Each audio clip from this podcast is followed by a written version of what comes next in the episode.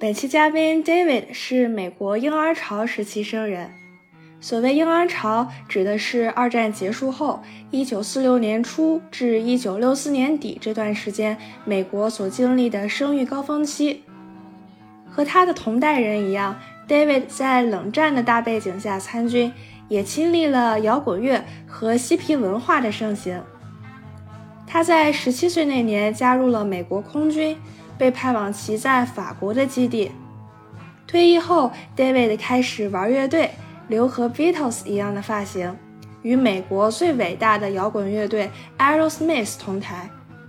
尽管婴儿潮一代赶上了美国从七十年代开始的经济繁荣，他们那代人也有他们的中年危机。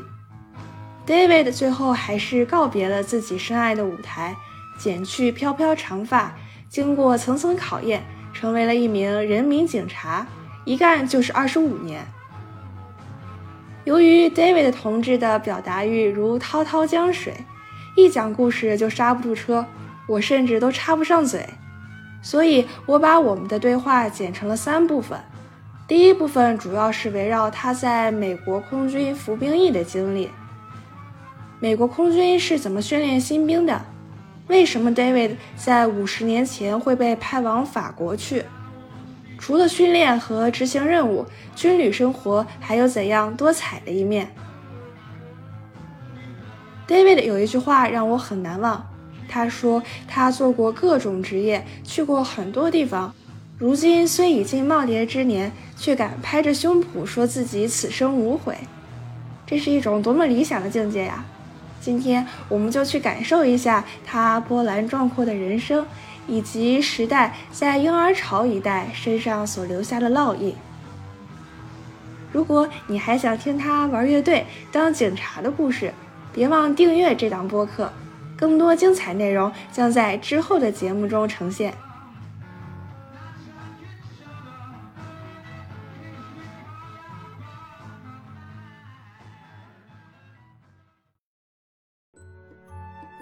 This is Dedicated, a show where people share about what they are dedicated to.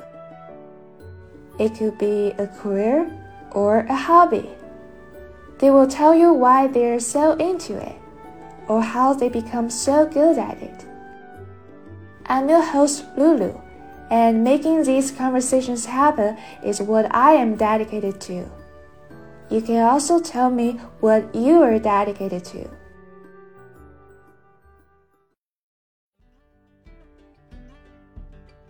People usually have a good memory of what they were doing during a major historical event. So does David. He clearly remembers where he was in the winter of 1963. Americans and the world were stunned by the assassination of President John F. Kennedy, and David joined the United States Air Force one month later. Starting from 1950, as the Cold War escalated, the United States Air Force started to maintain air bases in France to counter the presence of Soviet Union in East Europe. David was part of that operation. He served there for three years until French President Charles de Gaulle decided to evict non-French forces from the country. Back then, when David was not up in the air, he was a rock star on the base. He was involved in all kinds of drum battle and even winning the first place in the base talent contest. This is how a baby boomer came of age, and also a little bit about the politics and music of the 60s.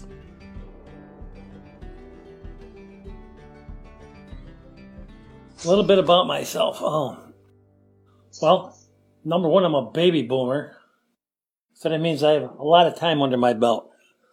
Starting way back when, uh, when I was in the number of careers that I've had, uh, the military, being a musician, uh, traveling around playing in, in bands for many, many years, as well as uh, I was also a police officer up here in uh, New York uh, for 25 years.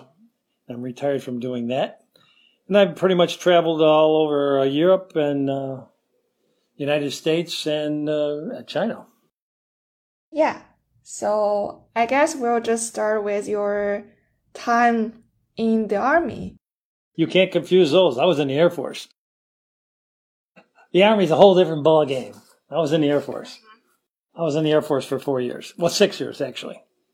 There's the main four separate militaries are the Marine Corps, uh, the United States Air Force, the United States Army, United States Marine Corps. Then you have the U.S. Coast Guard. So they're, they're all separate branches, but they're all part of the United States military. So how old were you back then? Back then, back then, uh, well, this was in 1963. So in 1963, I was 17. Uh, at that particular point, my older brother had already gone into the United States Air Force. Well, basically, I went in the military right after uh, uh, President Kennedy was assassinated. That was 1963, November. He was, uh, and uh, by the time everything was all said and done, I was in the basic training at Lackland Air Force Base in Texas in uh, December 16th, 1963.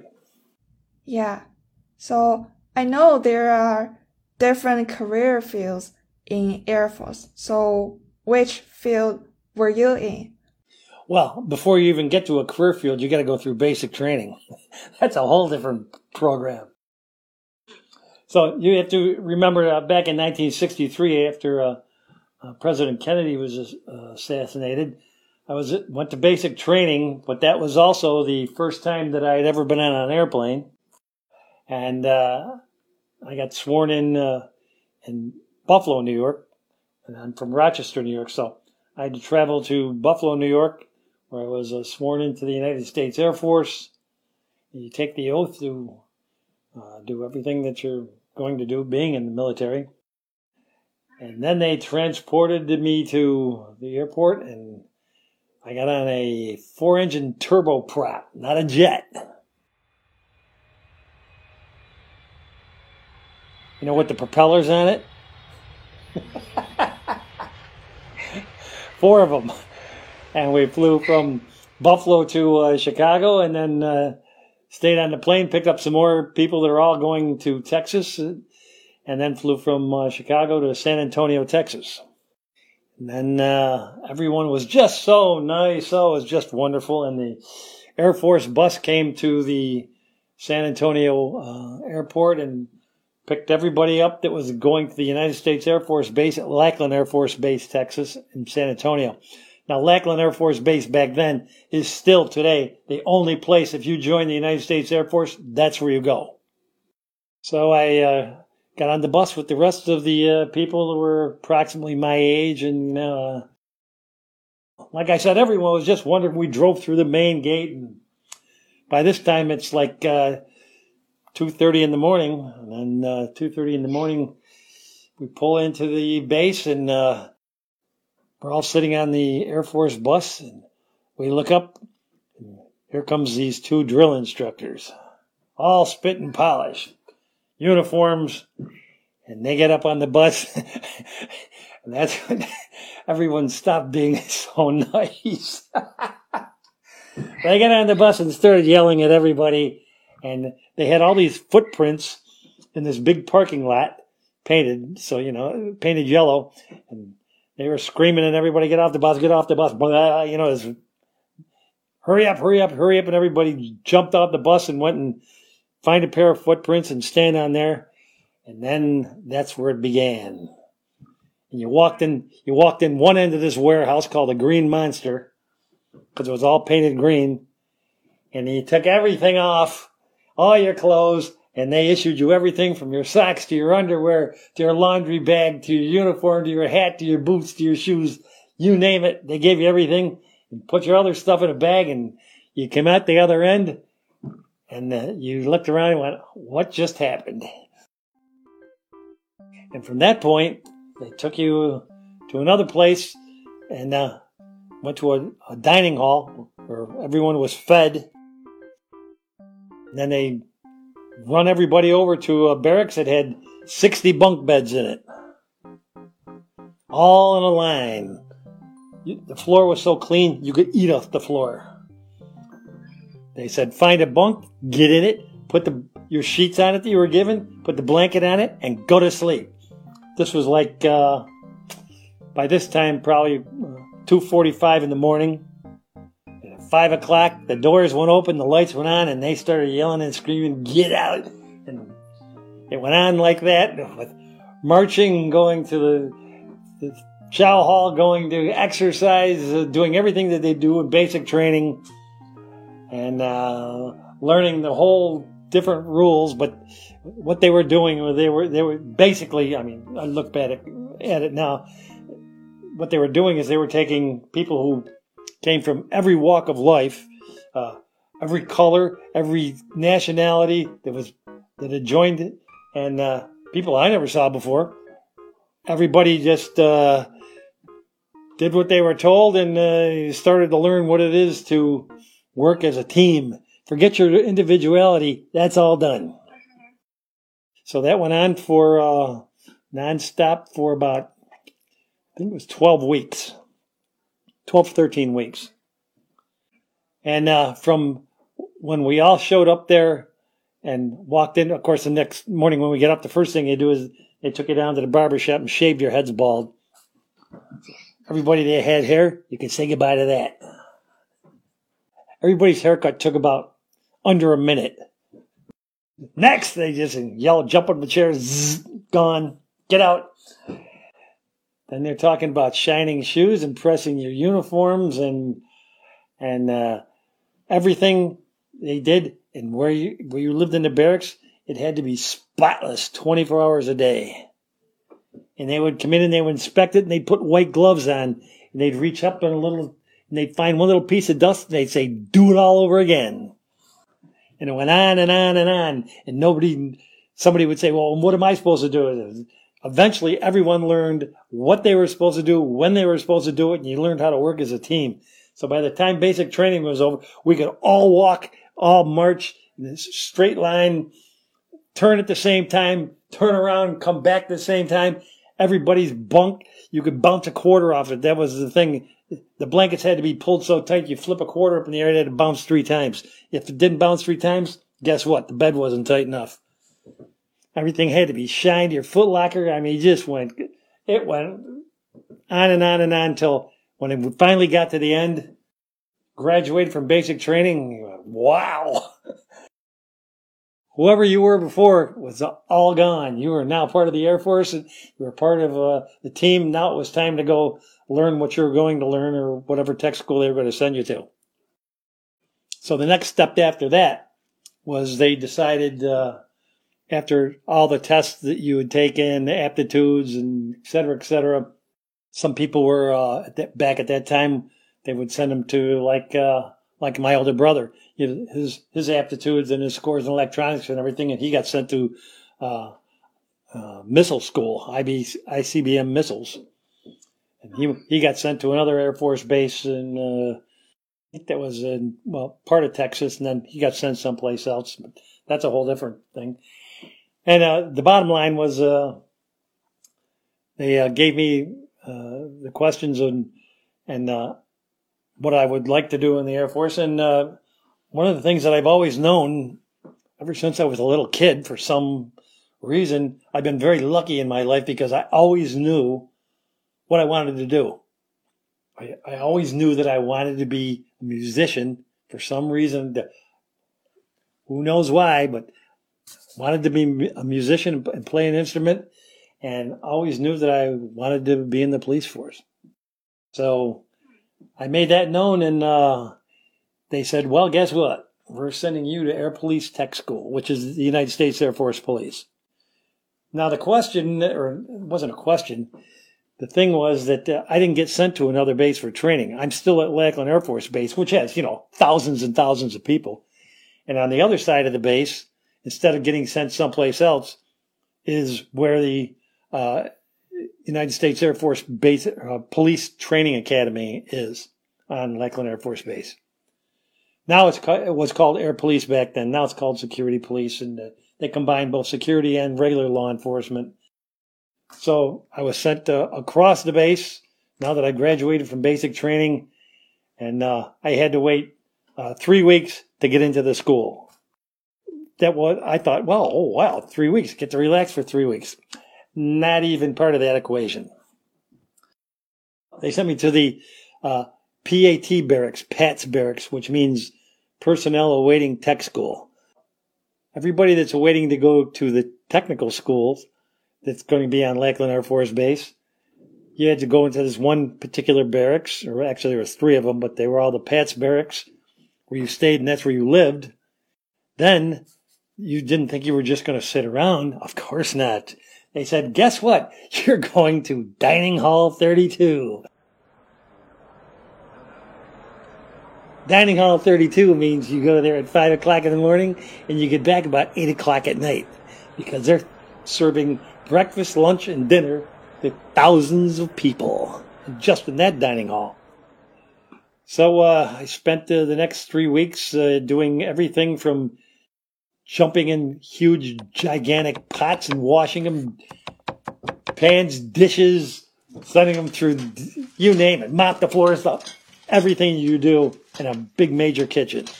And uh, finally, that nightmare was over. I went to tech school. And then Air Police Tech School. That was another uh, 12 weeks at that time where you learn everything basic military law. Uh, you become proficient uh, with, at that time, it was the M16 rifle and uh, 38 caliber pistol and a bunch of all, all, the things that have to do with security and law enforcement. And then uh, graduated from there. And then they said, you're supposed to fill out a dream sheet. What they call a dream sheet of where would you like to get stationed? Which is, now that you look back, doesn't matter what you put down. They're going to send you where they want to send you. So back in uh, 60, well, now, now it, I'd already been there December 63. So now it's uh, 1964. And uh, they Vietnam was not a big deal. Uh, the United States military was only sending uh, advisors to Vietnam and Indochina back then. Ho Chi Minh was not even in power. The, bottom line is that's the, that whole political end of it that had nothing to do with it. Most people never even heard of Vietnam or what was going on back in those early days. So consequently, I mean, you're only talking, you know, uh, 14, 15 years after World War II, which was over in 1945. So uh, there, I'm sitting there, and I said, "Well," and, and they said, uh, "Well, you're going. We're sending you overseas." And I'm going, "Okay, where am I going?" They said, "We're sending you to France." And I'm going, "Really? Good." I said, "Wonderful." And uh, so I, I got to. They gave uh, military uh, airfare, et cetera, et cetera, and I got to uh, come back home, see my family for ten days and then uh, I went down to, flew down to Newark Airport, New Jersey, and uh, got on a military air transport. Once again, it's not like jets today. Back then, it was four engine uh, turboprop and flew from uh, Newark, New Jersey to Newfoundland with a layover and fuel up there, and then uh, straight over to Rhein Main Air Base, Germany, and then from Germany get on the train and uh, head up into France to where I was stationed about uh, 200 miles outside of Paris. Yeah, that was was a whirlwind tour. But if I could just back up a second, before I even got to the joining the military or anything like that, was when President Kennedy got killed. Everybody seems to know where they were, and I remember exactly where I was. I was doing a very professional job at Nick and Bob's restaurant. I was the dishwasher. it was a little it was a little small restaurant with like 10 stools and three tables and they had this little black and white tv sitting on top of the refrigerator. And i heard all these people going oh my god oh my god. And i came out of the kitchen and uh, looked and there was you know he was assass- shot and assassinated and uh, you know and the rest is part of that history. So eventually i back swing back and uh, come home on leave, and now I'm landed in France, and uh, so I'm the new guy in the black. Before I come onto the base, which uh, an Air Force base is like a small city. Any, any, anywhere you go on a military installation. This was a 75th 44th Air Police Squadron combat group, which means they had uh, jet airplanes that flew all over the world. They had uh, close to SAC bases, which uh, fly around 24 hours a day around the whole world. Uh, this particular base uh, was a combat support group, and so I started there. And because I was new guy when I when I came there, so now I'm 18, but I look like I looked very young for my age at that particular point. So I was a new guy. So I, I was now 18, but I looked like I was 15. Yeah, so I read from the internet. So it says at that time, the Air Force sent many people and aircrafts to France um, to counter the buildup of Soviet armed forces in Eastern Europe. That's right, because just before Kennedy was killed, you got to remember you had the Cuban Missile Crisis. And that's where uh, the USSR at that time, dealing with Fidel Castro, and uh, they're they're all great friends, and so they were sneaking uh, intercontinental continental ballistic missiles onto into Cuba and putting up missile launch pads, which is only 90 miles off the coast of Florida. So that wasn't going to happen, and there was a big whole deal about that. And uh, uh, American ships blockaded Cuba, wouldn't let anything, wouldn't let anything out. Negotiations be, went on between uh, the United States and uh, the USSR, and eventually uh, they got caught with the spy planes, had all the evidence. So uh, NATO, which is uh, all the countries that belong to NATO, wasn't going to let the USSR get away with that, and so they pulled all the missiles out of Cuba, and so that was another big uh, crisis that was going on.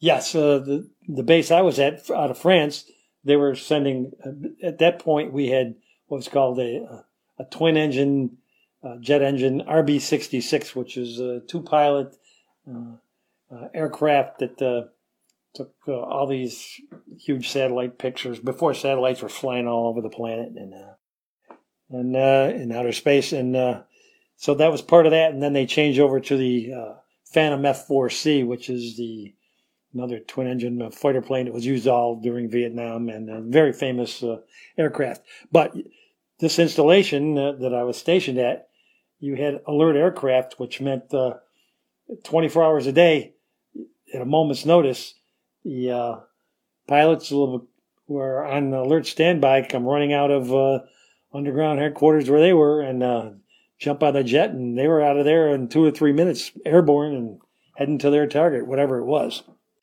So consequently, because I was the new guy, you just I figured, oh well, I'm going to be in the work on the main gate and, and wear the uniform of the air police and uh, drive around just like in a regular police car. Oh, wrong. No, you got to start out in security, which means they give you the nice big warm parka and the big warm leggings, and then they take you out and they to the flight line way out in the middle next to the runway and on the taxiway, and here sits this big jet sitting there, and it's all hooked up and ready to go, and nobody's around, and there's where you stand for uh, eight and a half hours, and uh, Anybody gets near it, you had your options, what you were supposed to do, your your orders. No one got near the aircraft except the pilots. For they had to have there was lines painted on on the concrete taxiway. There was a there was a green line, a uh, yellow line, and a red line. You do not cross the red line. To cross the red line, is going to be big trouble. Then you had perimeter fences all around with canine people or out in the darkness because you're working midnights they're walking on the perimeter with their dogs uh, way out there, and, and, then you have gate access, and you know it's military installation. It's not like you just come and hop over the fence or run through the main gate and go, "Hey, I want to go look at this or go do that." Didn't happen that way. So for the first uh, year and a half, I was working midnights, and uh, they did the rotations from uh, three days on, or I'm sorry, nine days on, three days off, which means you did three midnight shifts, three afternoon shifts, three day shifts, and then you had three days off. Hmm. So how did you spend your leave? How did I spend my three days off? First of all, because I was new, I couldn't leave the base for six months. for the six months, I had to take these uh, courses from the University of Maryland in order to upgrade my uh, status, and uh, had to pass all those. And then finally, I uh, did that, and there's a specific code that you get, uh, and uh, that graduated me into a different thing, and also that also gave me, I was enlisted, so I got my second stripe right away, and consequently when I would on leave, well, you'd have your days off. Then you'd jump on a, go down off base, take a, get a taxi and, uh, go down into, at that point, uh, the closest big city right near our Air Force Base was Nancy, Nancy, N-A-N-C-Y. And, uh, you'd go down there and, uh, it was a fairly good sized city. Or you'd get on the train and, uh, go to Paris. And you know, you go at first, you do all the regular stuff. Oh, let's go see the Eiffel Tower. Let's go, uh, you know, look at that. Oh, there's the Notre Dame, on, on and on and on, and all the regular tourist stuff you did way back then. But, you know, way back then, you know, it's completely different the way it is today. Completely. Because I've been back to France uh, three times. Two, I'm sorry, two times since I was stationed there. So consequently, uh, down when you'd go down uh, there, they had all these bars, and uh, that's where all the military guys are. Army guys would be in one place, Air Force would be in another place, Marine guys would be, ships would be coming into port, they'd be going to another place, and there was all sorts of uh, interesting things going on. it was a great time. They made movies about it. So consequently uh, that was it. But uh, eventually got to to a point where I would go on leave, where I'd have uh, 10 to 15 days leave accrued, and uh, I would just go all over Europe. Just get on a train. I mean, within a matter of two hours, uh, you go. You can go in any direction. You from uh, from Paris or into France. I'd be in Germany and uh, total different culture, language, uh, money, everything. But you always had to travel in uniform, by the way, too. You couldn't you couldn't travel in private clothes. Oh, I see.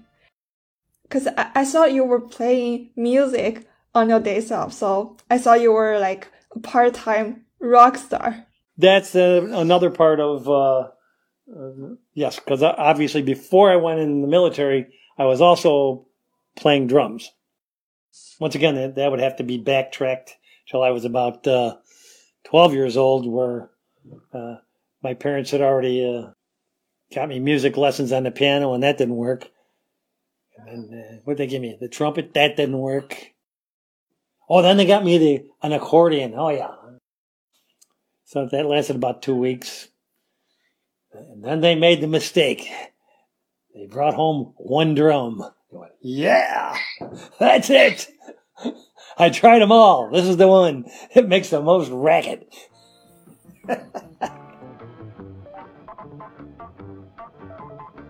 so consequently, uh, I was I was interested in that, and uh, my actually my brother was playing uh, the drums first, but uh, just one drum, and he got bored with it in like a week and a half.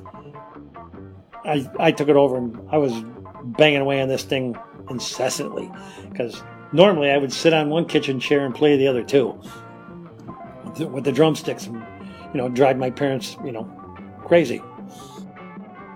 So, uh, and then of course out in the back of the house we had metal garbage cans in our house. So what I would do is I'd sit on one metal garbage can and play the other three.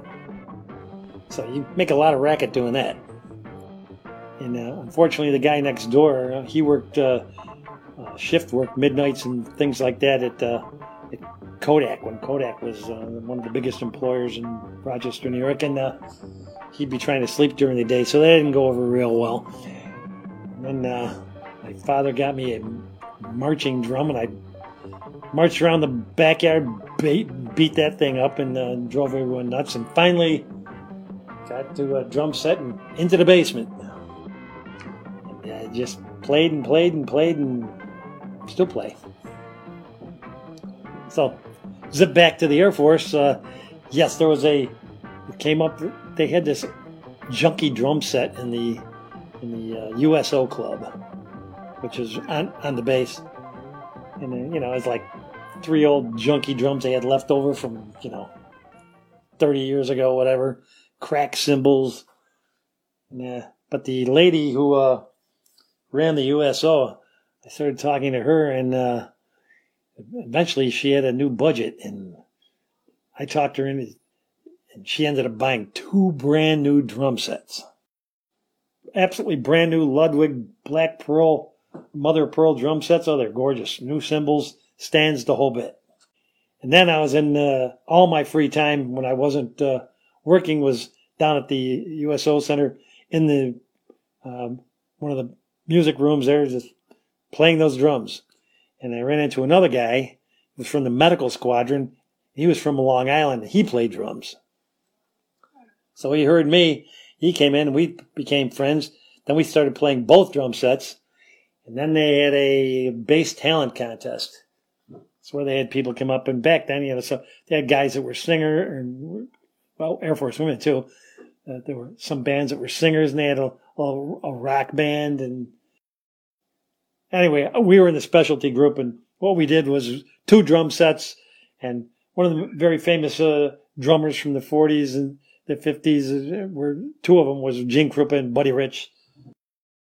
So, and they did a, this thing called a drum battle where they would both play things, and then one would play real hard, and then he'd soften up, and then the other guy would play. So, we put together this uh, this uh, five minute uh, specialty thing with playing drums against each other. I'd play one, he'd play another whole drum set, and I'd play a whole drum set, and back and forth and back and forth. Then we both play the exact same thing to for the ending of the the show. So the bottom line was after the talent contest, uh, we won first place, and the specialty group, which uh, got to send us to with this show to uh, uh Frankfurt, Germany, Rhein-Main Air Base, where the they had everybody from all over Europe, from all the Air Force bases all over Europe, different places, and they came and so that was going to be the uh, United States Air Forces in Europe talent contest. So we were in that specialty category, and we ended up uh, taking uh, first place on that. And so winning that particular thing meant that we got to take our show to all these officers clubs all over uh, um, Europe, and uh, on Fridays and Saturday nights they would have uh, you know big dance bands or whatever, and then uh, we were part of the floor show, and uh, we got to do that for uh, two and a half months, travel around and do nothing except drive Air Force station wagon with our drums in it, and and go to the next base and wait for the floor show and play the show and have fun. Yeah, so I, I feel music was still like a big part of your life. Yeah, I was still not only playing there, but uh, uh, there were different musicians on the base. You know, like so I was started playing uh, with a with a jazz group, which piano, bass, and drums, and playing you know jazzy type of uh, standards, et cetera, et cetera. Uh, the the thing was that uh, which I've my whole life, well, I I just I can't read music. That's all there is to it. There's no other way to put it. Everything that I do is uh, how I hear it and how it transformed because I know my way around a drum set. So, and different styles of music, you know, from jazz to uh, rock and roll, uh, funk, uh, you name it. So, at that particular time, I was doing, you know, the lighter stuff, jazz stuff, uh, real loud, but you know, the standards, dance music, that kind of stuff, and that changed uh, later on after I got out of the uh, military. So I did the, I did the three years, little over three years, three years and some odd months in uh, France. But then Charles de Gaulle was the president, and uh, he didn't like what was going on uh, with uh, the North, with NATO, et cetera, et cetera, and so he decided that he didn't want any military people in uh, or air, military air bases or anything in France. Uh, in 1966, he decided that. So the United States military had to leave the entire country.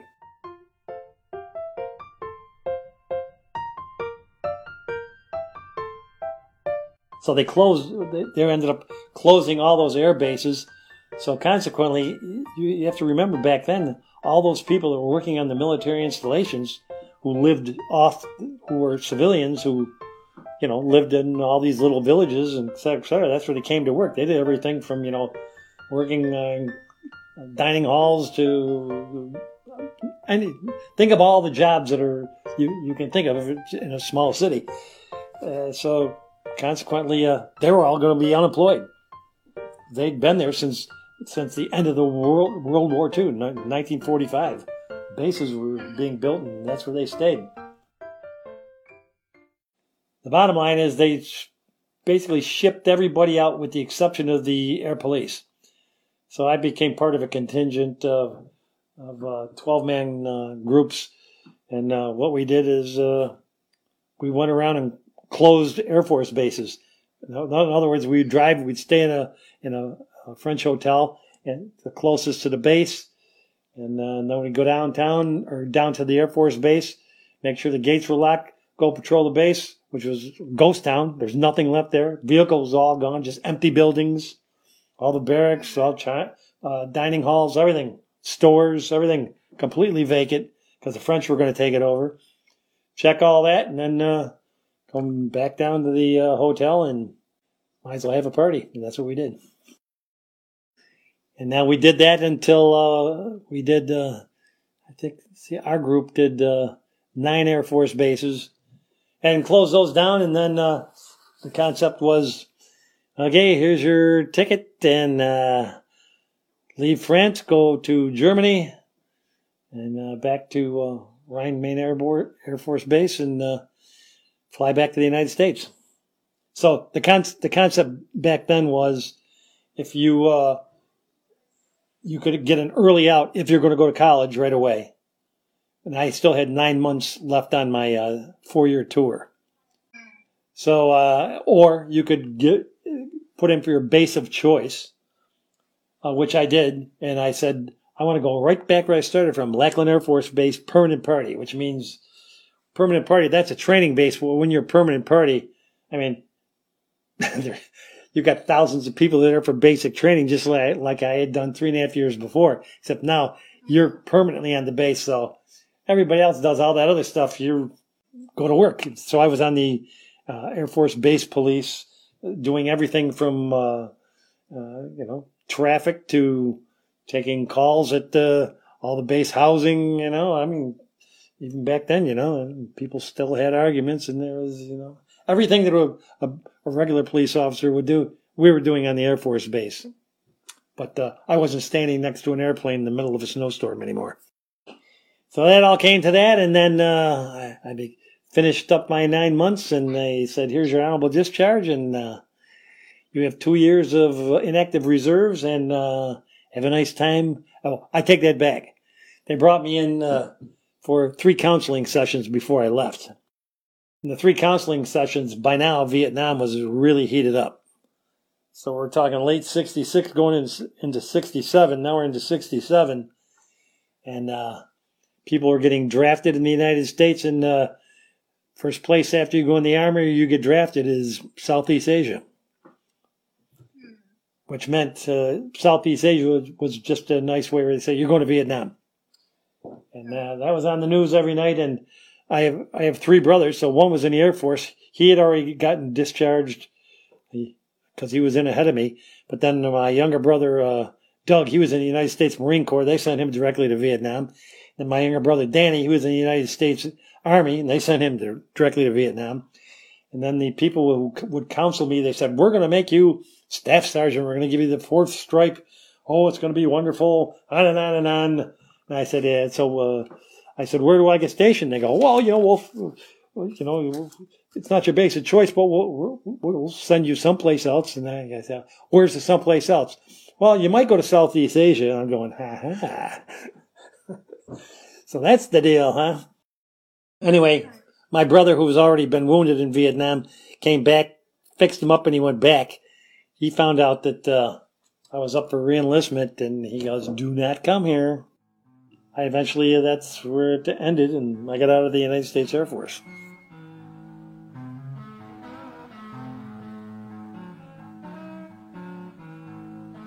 After the discharge, David started to rock and roll full time.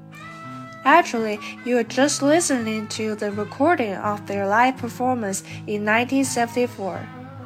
They played in all sorts of venues, sharing the stage with the greatest rock stars of the time, like Aerosmith. Guess who else he had played with? Stay tuned. We'll get back to this in the next episode. Hey, thank you for listening. If you like our episodes, subscribe to Dedicated on Apple Podcasts, Spotify, or wherever you're listening right now. If you want to follow us on socials, you can find us at Dedicated FM on Twitter and Instagram. If you want to contact us, our email is dedicatedfm2022 at gmail.com. I hope you enjoy.